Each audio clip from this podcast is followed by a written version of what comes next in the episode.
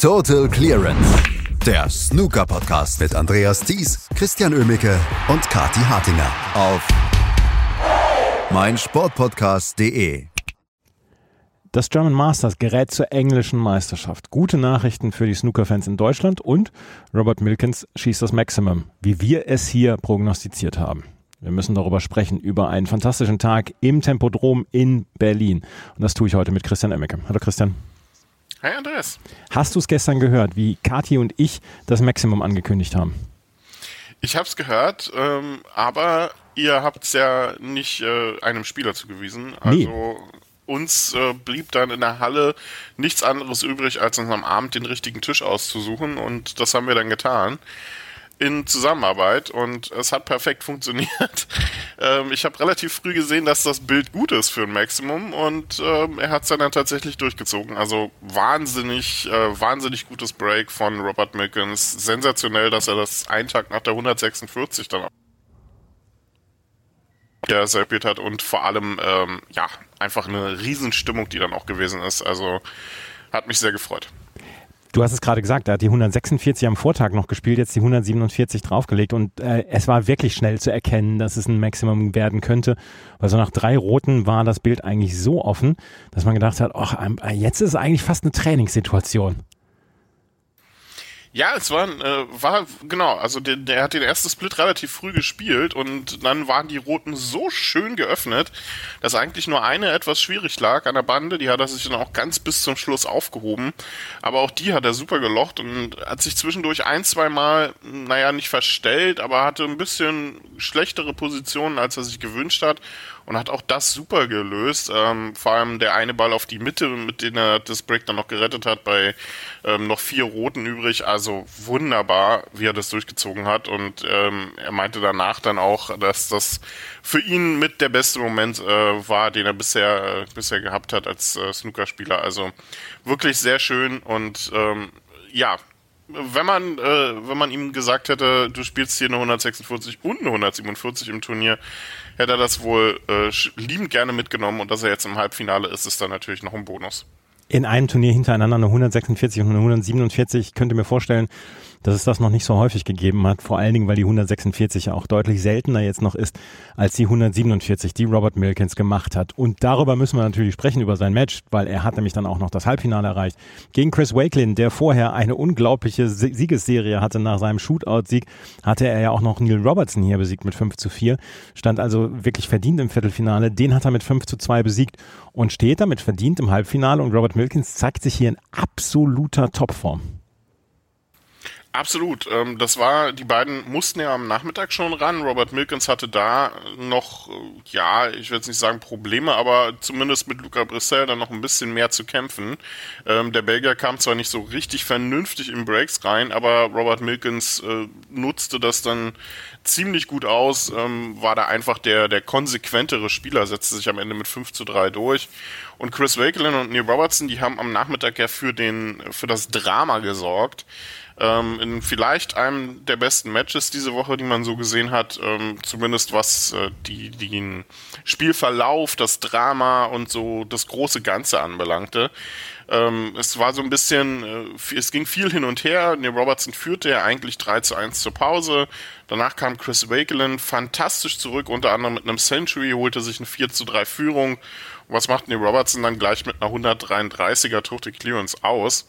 Ähm, tolles Snooker bis zu diesem Zeitpunkt und der Decider war dann auch eines Deciders. Heraus machte Chris Wakelin dann relativ früh entscheidendes Break und machte äh, damit den Einzug ins Viertelfinale hier perfekt. Und ja, am Abend musste er dann so ein bisschen abreißen lassen, was zum einen daran lag, dass Robert Milkins unfassbar effektiv spielte zum Teil. Im zweiten Frame er dann auch das Maximum spielte, nachdem Wakelin eine 66 vorgelegt hatte und danach einfach ähm, gefühlt aus jeder guten Chance, die er bekam, dann auch ein hohes Break machte und Chris Wakelin sich dann jedes Mal mit einem äh, Rückstand konfrontiert sah, der dann einfach irgendwann zu hoch war. Zeigte dann zwar nochmal ein Century, im sechsten Frame eine 116, tolles Break, auch aus einem schwierigen Bild teilweise, was er da gemacht hat. Ähm, war dann aber letztendlich nicht mehr als ein Strohfeuer. Ähm, Robert Milkins im siebten Frame dann wieder mit einem tollen Einsteiger und mit einer 86 zum 5 zu 2 Sieg und ähm, zu einem, äh, ja, vielleicht Roundup einer wirklich sehr, sehr guten Turnierwoche für ihn. Also jetzt hat er das One-Table-Setup, was er ja eigentlich nicht so unbedingt mag. Er ist ja lieber jemand, der so ein bisschen im Hintergrund bleibt. Aber heute wird er dann alle Augen auf sich haben, genauso wie gestern bei seiner 147 und muss da mal ein bisschen zeigen, dass er tatsächlich einer der besten Snookerspieler ist. Also wirklich fantastische Turnierwoche für ihn. Du hast Robert Milkins nach dem Match zum Interview getroffen und ähm, das Interview, das hören wir hier. Rob, congratulations on a comfortable win in the end against a very tough player who won the shootout last week.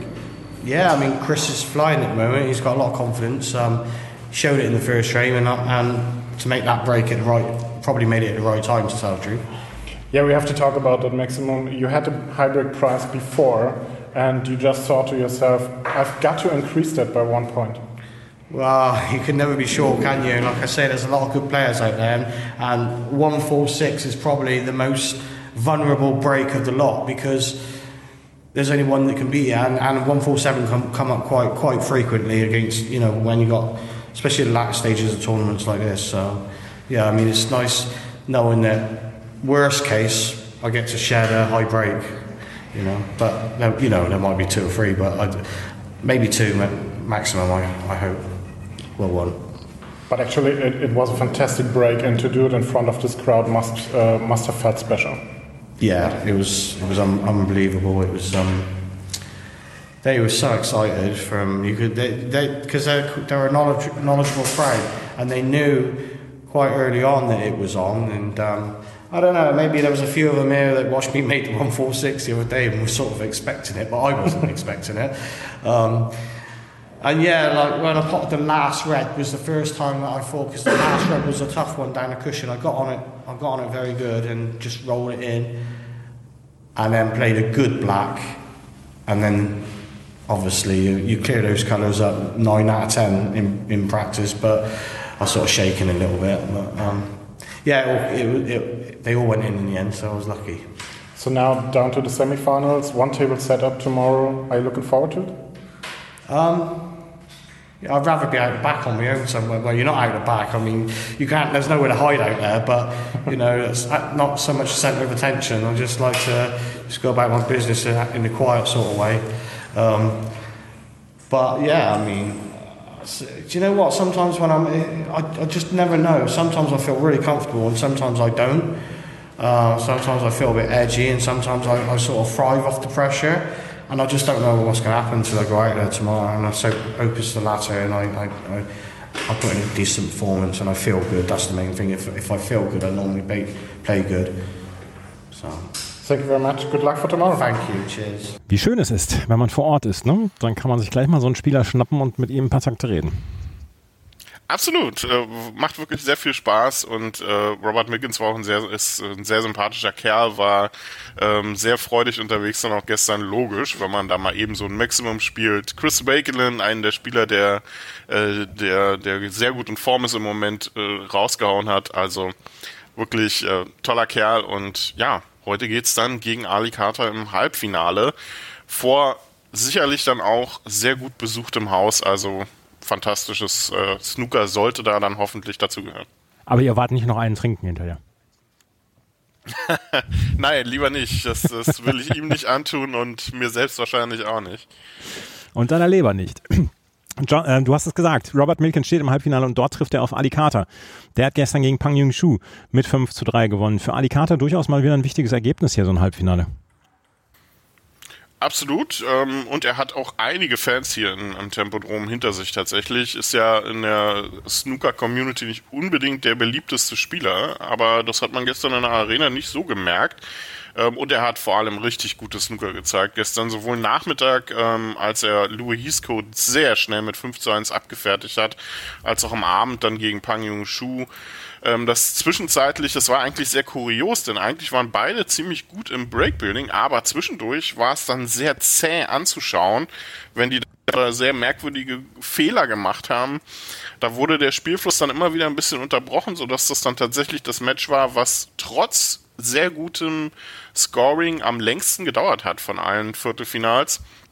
Und Pang Yung Shu, ähm, vielleicht so ein bisschen eine der Überraschungen dieser Woche, was der ähm, nicht nur an Kampfgeist rausgeholt hat, sondern auch an, an tollen Einsteigern gezeigt hat in dieser Woche. Wirklich ähm, sehr gut hat sich da mal ein bisschen ins Rampenlicht gespielt. Am Nachmittag Ricky Warden mit 5 zu 1 geschlagen und auch am Abend dann sehr gut mitgehalten.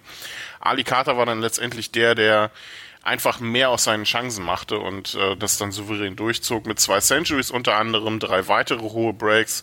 Also guter Auftakt, äh, Auftritt vom Captain, der das Turnier auch schon mal gewonnen hat. Tatsächlich darf man nicht vergessen, ähm, ist zwar ein paar Jährchen her, aber Ali Carter einer der Sieger beim German Masters. Carter, einer der Sieger mit German Masters und jetzt auch mit Reisepass, äh, ist er gut unterwegs. 5 zu 3 gegen Pang Yung-Shu. Jack Lisowski steht auch im Halbfinale. Der gewann gegen Zhao Gudong mit 5 zu 3. Tat sich vielleicht ein bisschen schwerer, als er sich das erhofft hatte?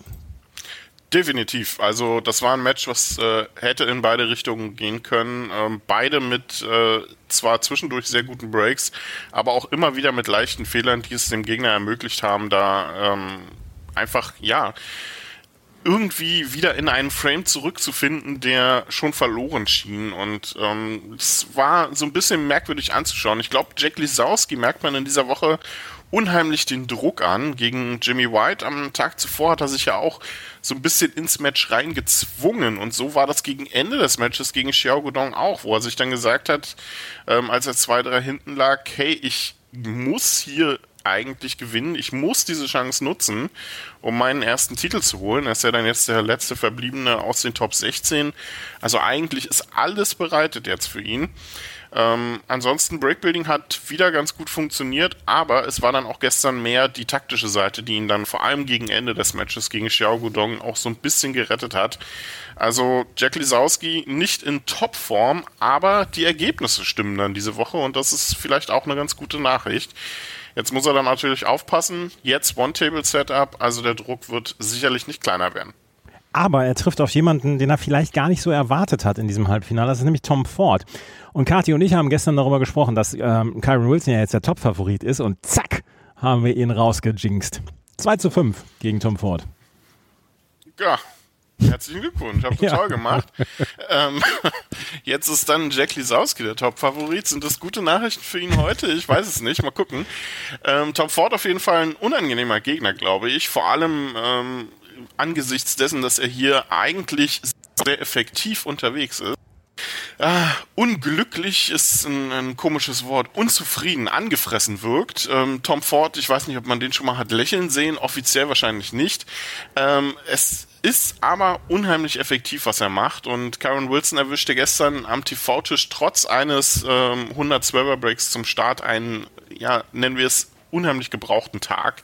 Also da lief sehr wenig zusammen bei ihm. Ähm, zu viele Fehler, zu viele Möglichkeiten, die er Tom Ford dahinstellte, der jetzt selber nicht überragend spielte, aber eben einfach deutlich mehr aus seinen Chancen machte und dann deutlich effektiver Snooker spielte. Ähm, eine 99 zum Schlusspunkt war es dann von ihm, tolles Break, dann ähm, und jetzt steht er im Halbfinale. Für ihn sicherlich schon jetzt ein Riesenerfolg, eine gute Turnierwoche. Und das ist vielleicht das Problem für Jack Lisowski, denn Tom Ford kann etwas wenig, mit etwas weniger Druck in dieses Halbfinale reingehen. Das können eigentlich alle Spieler, die im Halbfinale stehen, bis auf eben Jack Lisowski. Und das äh, könnte ich mir vorstellen, könnte sehr schwierig werden. Die Halbfinals stehen also fest und wir haben hier zwei Halbfinals mit vier Engländern, die heute den Sieg unter sich ausspielen, heute und morgen. Morgen ist dann ja das große Finale am One-Table-Setup in Tempodrom in Berlin. Und wir haben in diesem Jahr fünf Tage erlebt und ich habe es vorhin schon in der Anmoderation erwähnt, es gab gute Nachrichten für die deutschen Snooker-Fans gestern, Christian. Erzähl uns, was gibt es für gute Nachrichten? Ja, es ähm, nicht nur, dass äh, das German Masters nächstes Jahr auch wieder stattfindet und auch wieder im Tempodrom stattfindet, sondern es ist verlängert worden um zwei Tage. Das heißt, es beginnt bereits am Montag. Das ähm, Format steht noch nicht genau fest. Das heißt, wir wissen nicht, bleibt es bei vier Tischen, kommt eventuell wieder ein fünfter Tisch in die Arena.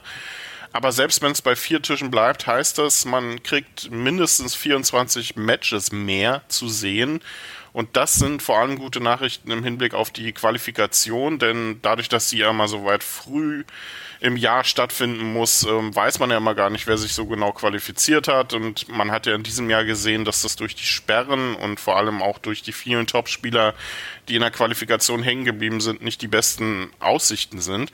Und so hat man die Chance, entweder mit Help-Over-Matches zu arbeiten oder wie gesagt, je nachdem, ähm, ob man noch einen Tisch mehr in die Arena packt, wieder eventuell sogar eine komplette weitere Runde im Tempodrom zu spielen. Also so oder so sind das fantastische Nachrichten. Ähm, denn das heißt, nicht nur dem German Masters geht es finanziell gut, ähm, weil es hieß ja bisher auch immer, das Tempodrom ist zu teuer, um es tatsächlich dann auch länger buchen zu können. Das scheint jetzt erstmal auch ad acta gelegt zu werden oder zumindest nicht so wichtig zu sein. Und vor allem, man hat sich Gedanken gemacht, wie man die Situation beim German Masters, die es dieses Jahr gab, durch die wenigen Matches und durch die wenigen Topspieler verbessern zu können. Und das sind äh, bei, in beider Hinsicht fantastische Nachrichten. Und am Tempodrom. Wunderbar. Und ähm, wir können dann auch sagen, es ist wieder ganz gut angenommen worden bislang des äh, German Masters, oder? Was Zuschauerzahlen angeht.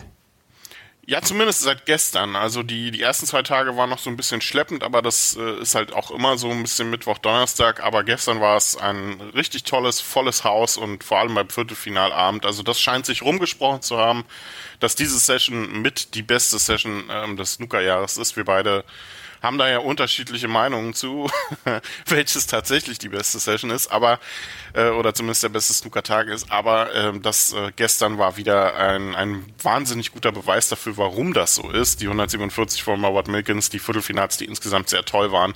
Und gestern war es wirklich gut besucht und ich glaube, das wird auch heute und morgen im Halbfinale und Finale der Fall sein. Also das Tempodrom ist einzigartig. Das hat sich sowohl unter den Spielern als auch unter den Fans inzwischen rumgesprochen und das freut mich sehr. Und die Änderungen für nächstes Jahr zeigen auch, dass man das auf jeden Fall halten möchte im Snooker-Kalender und dass es etabliert ist inzwischen. Ähm, wir haben ja in, in, diesem Jahr die, die 13. Ausgabe dieses Turniers schon gehabt. Also einfach wirklich tolle Nachrichten ähm, und ähm, ja, freut mich sehr, dass es auch weiterhin im Snooker-Kalender bleibt. Wir können uns darauf einigen, die beste Session des Snookers-Jahres ist die Viertelfinal-Session im German Masters und die beiden besten Snooker-Tage sind die beiden Viertelfinaltage vom, vom, von der WM. Oder? In Ordnung. Na gut. Mit diesem salomonischen Urteil verabschieden wir uns bis morgen äh, bei Total Clearance. Dann sprechen wir über die beiden Halbfinals. Total Clearance, der Snooker-Podcast mit Andreas Thies und Christian Oemicke auf meinsportpodcast.de.